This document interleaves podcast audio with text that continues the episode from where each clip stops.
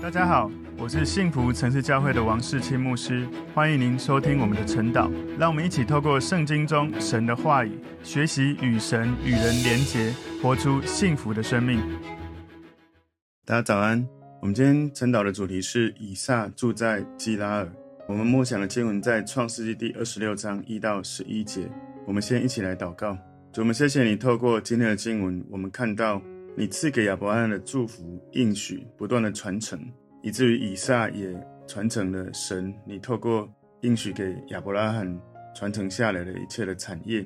我们祷告求主，让我们在今天的经文看见这些属灵的遗传是会有影响的，也让我们从以撒生命的历程学习，要更多的警醒自己，要坚定仰望神的应许。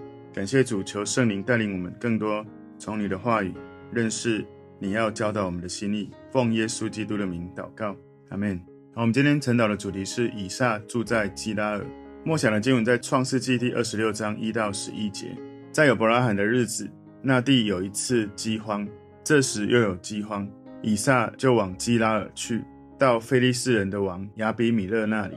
耶和华向以撒显现，说：“你不要下埃及去，要住在我所指示你的地。你寄居在这地。”我必与你同在，赐福给你，因为我要将这些地都赐给你和你的后裔。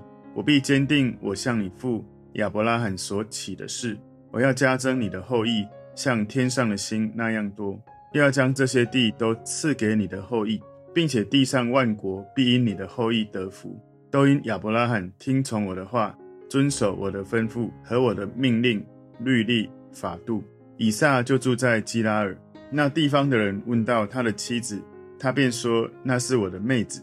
原来他怕说是我的妻子，他心里想，恐怕这地方的人为利百加的缘故杀我，因为他容貌俊美。他在那里住了许久。有一天，非利士人的王亚比米勒从窗户里往外观看，见以撒和他的妻子利百加戏玩。亚比米勒招了以撒来，对他说：“她实在是你的妻子。”你怎么说她是你的妹子？以撒说：“我心里想，恐怕我因她而死。”亚比米勒说：“你向我们做的是什么事呢？民中险些有人和你的妻同寝，把我们陷在罪里。”于是亚比米勒晓諭众民说：“凡沾着这个人或是他妻子的，定要把他治死。”好，我们今天晨祷的主题是以撒住在基拉耳。我们先来看一下整个创世记第二十六章大概的简要的提示。在创世第二十六章第一节讲到，以撒因为饥荒，他就迁移到了基拉尔。第二到第五节，神第一次向以撒显现。第六到第十一节，以撒称他的妻子利百加为他的妹妹。十二到第十七节，以撒他受到菲利士人嫉妒，所以就迁到了谷地去。十八到二十二节，他一步一步被迫要远离基拉尔。然后二十三到二十五节，神第二次向以撒显现。以撒就在别是巴足坛支搭帐篷。二十六到三十一节，以撒跟亚比米勒立约，互相不侵犯。三十二到三十三节，以撒住在别是巴挖井就得到水。三十四到三十五节，以扫娶两个赫人女子为妻，让以撒跟利百加内心很心烦。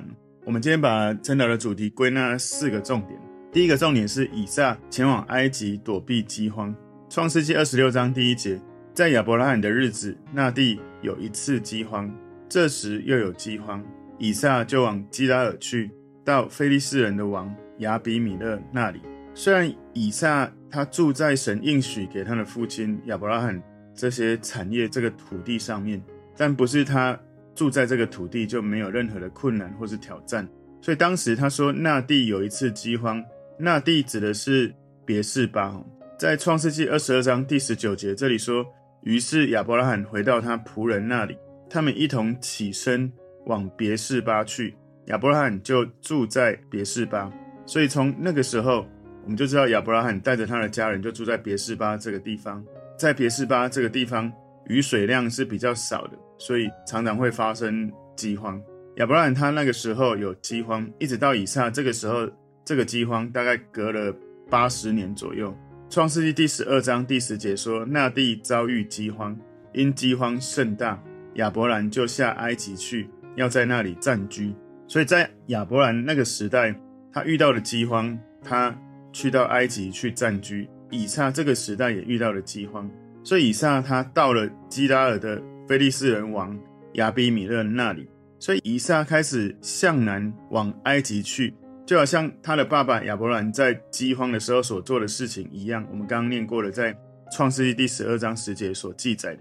所以以撒好像想要沿着埃及跟迦南之间的道路来行走，这条道路是沿着地中海行走。基拉尔是以撒的父亲。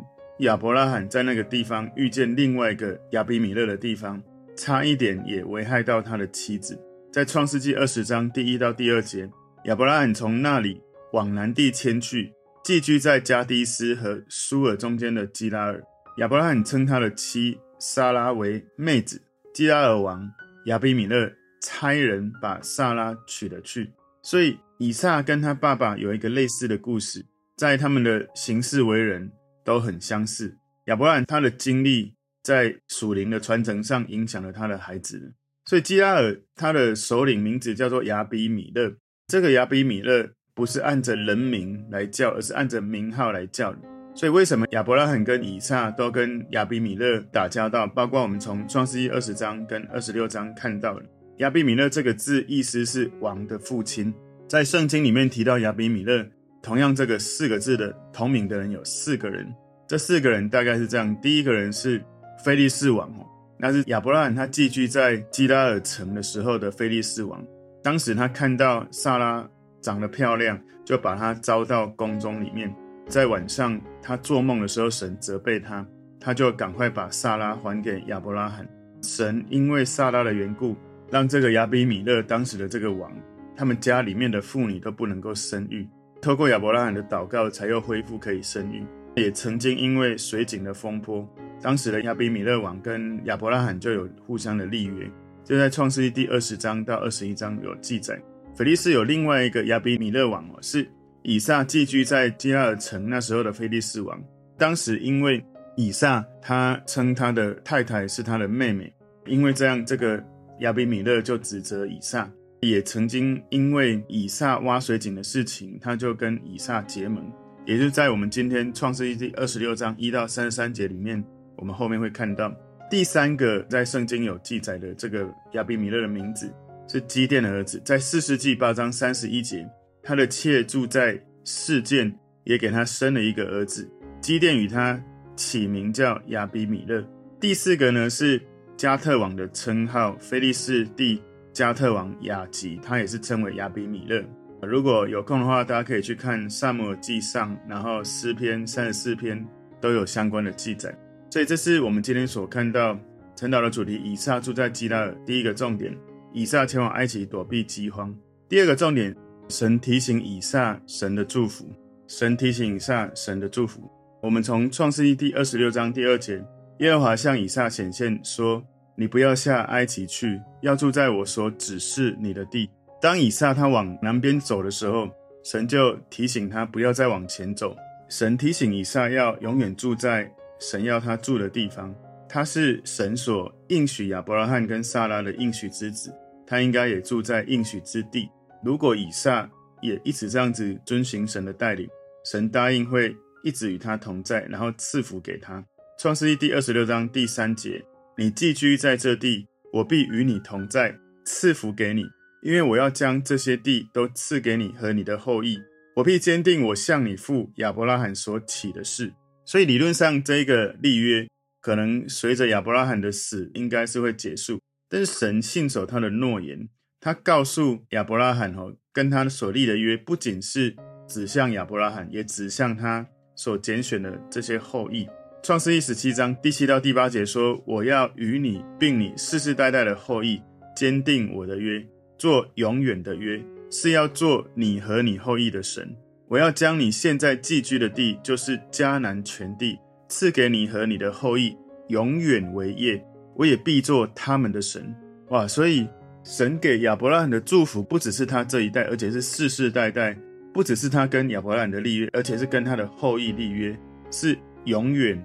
赐给他这些产业，然后成为他们的神，所以这就实现了在创世记十七章十九节的一个特别的应许。这里面记载，神说：“不然你妻子撒拉要给你生一个儿子，你要给他起名叫以撒。我要与他坚定所立的约，做他后裔永远的约。”所以你看到在创世记十七章，神就已经说了这件事；而在创世记二十六章这里，我们看到神再一次来到以撒面前，告诉他这应许就在这个地方，神真的出现显现，来告诉以撒要成为从。神跟亚伯拉罕立约，传承下来，不断在他的子嗣后面不断立约，这样的祝福，这样的契约，至少神重复三个层面的一个提醒。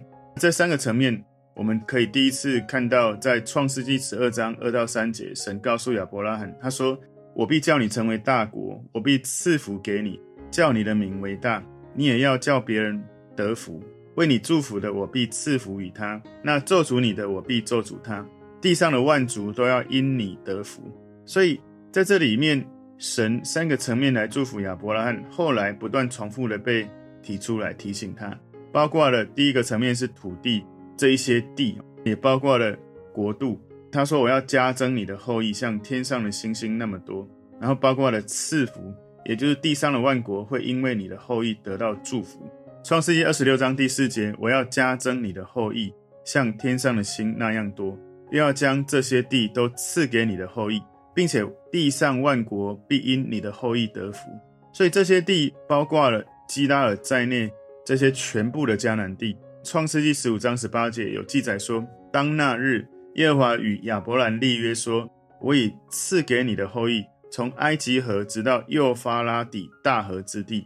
后来大卫王他就征服整个非利士，成就了这个应许。在撒母耳记下第五章、第八章都有记载哦。今天创世记第二十六章第五节说：“都因亚伯拉罕听从我的话，遵守我的吩咐和我的命令、律例、法度。”所以神说他遵守跟以撒的约，是因为亚伯拉罕的顺服。但是你可以仔细去观察亚伯拉罕他的一生跟随神的路径里面，你会发现他的信心不是一下就变得这么高层次的信心。他的顺服也不是一开始就这么完全的顺服，他是逐渐的尾声，不断的让神提升它里面的成熟度。神也了解这件事，不管怎么样，神因为亚伯拉罕因信称义，我们从创世记十五章第六节，亚伯拉罕信耶和华，耶和华就以此为他的义。所以从神的眼光来看，亚伯拉罕虽然亚伯拉罕曾经生命也有软弱，也需要逐步的成长在信心跟顺服。对神的爱不断的在成长。你看到在创世记十五章六节里面，这里经文记载的是耶和华以此为他的意，就因为他信耶和华，所以神他其实超越时间空间的知道这个人他内心最细微的整个人的品质，整个人的生命的品格，所以他能够被神这样子持续的带领，成为信心之父、多国之父。他让神以他的信心成为他的意。这里面讲到有关神的命令，有关律例跟法度。律例比较多，关于是祭司、祭礼或是祭物的条例；法度呢，是为了让人能够遵守律例而带来这些教训或者警戒。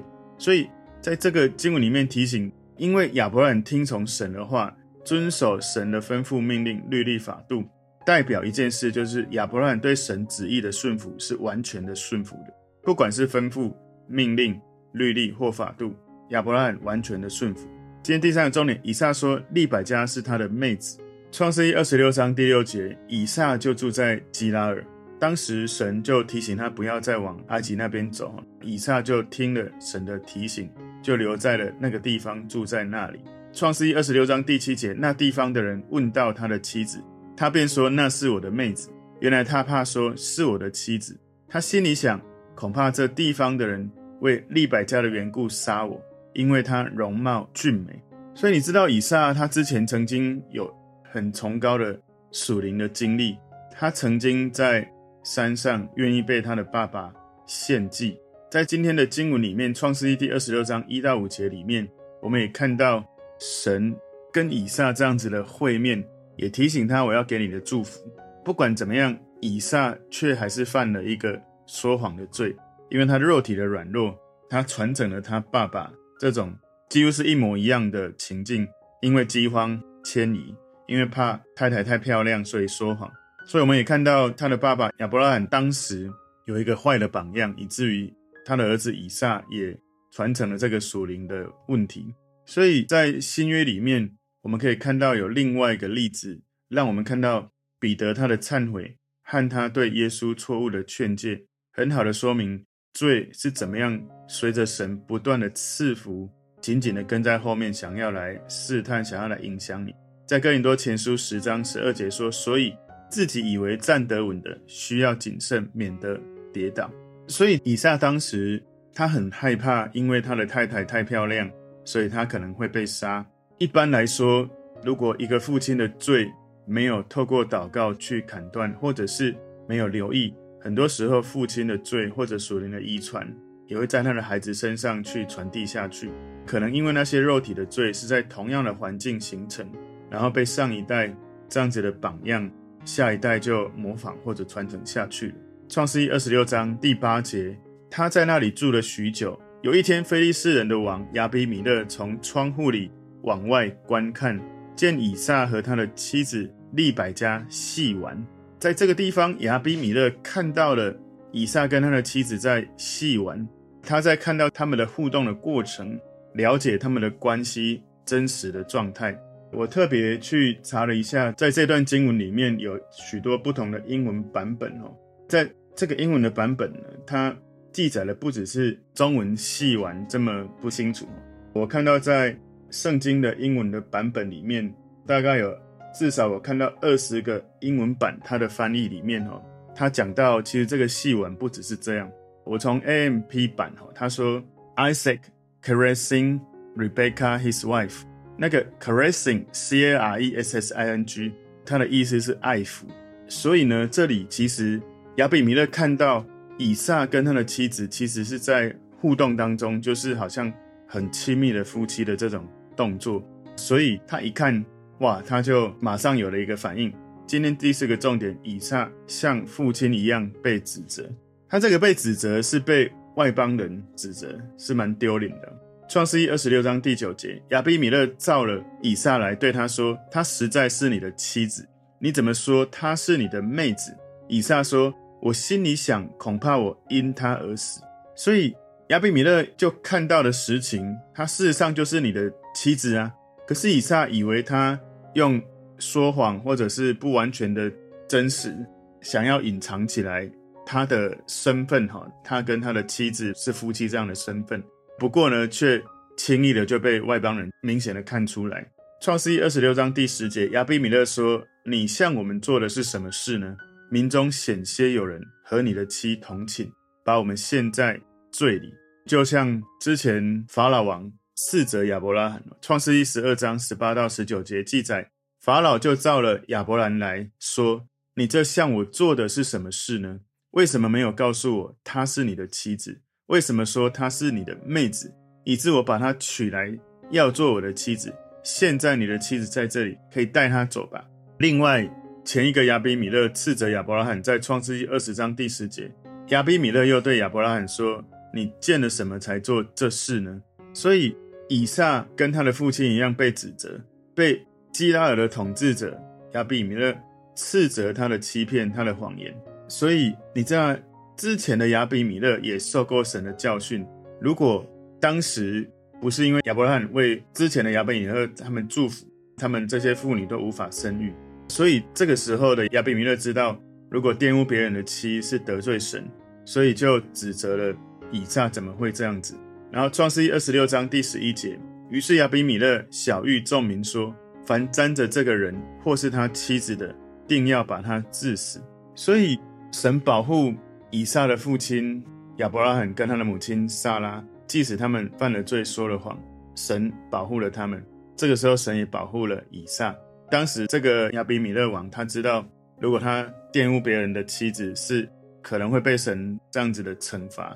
事实上，在他之前的世代，他就知道有这样子的例子。所以，我们就从今天的主题，以撒住在基拉尔，我们看到四个重点哦。第一个重点是。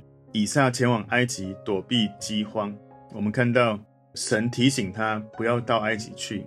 第二个重点是神提醒以撒神的祝福。第三个重点，以撒说利百加是他的妹子。第四个重点，以撒像父亲一样被指责。所以从今天的经文给了我们一个很重要的提醒：即使他是一个应许之子，即使他的父亲把许多美好的祝福传承给了他，不过我们不能过度轻忽随便我们已经得着的神的祝福，而且也要谨慎我们从历代祖先传承下来不合神心意的心思意念跟行为。所以在今天的经文提醒我们：当你遇到环境上面的挑战或困难的时候，不要第一时间就按照我的经验、我的思考、我的逻辑，就直接像以撒一样往南迁移，就又遇到了几乎一样的情境，说了跟他爸爸一样的谎言。很多时候，我们过去已经脱离的罪，或者是不好的行为、态度或习惯，有时候在我们生活的情境，撒旦会给你一些试探，或者你自己会走到一些。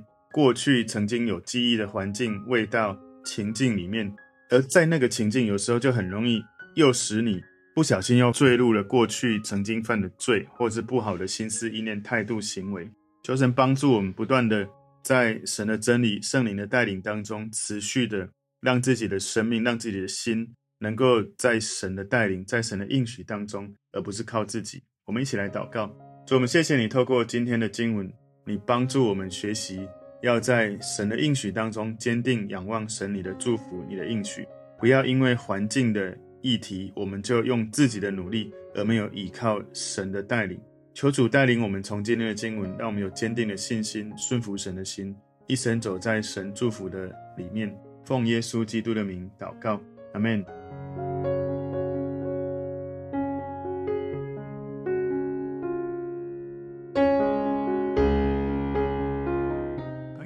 如果这个信息对您有帮助，请您在影片下方按赞、留言，并分享给您的朋友，分享在您的 IG、Facebook、Line 或者其他的社群媒体上面，来祝福您的朋友。当然，也别忘了订阅我们的频道和开启小铃铛，这样您就可以收到我们最新的影片通知哦。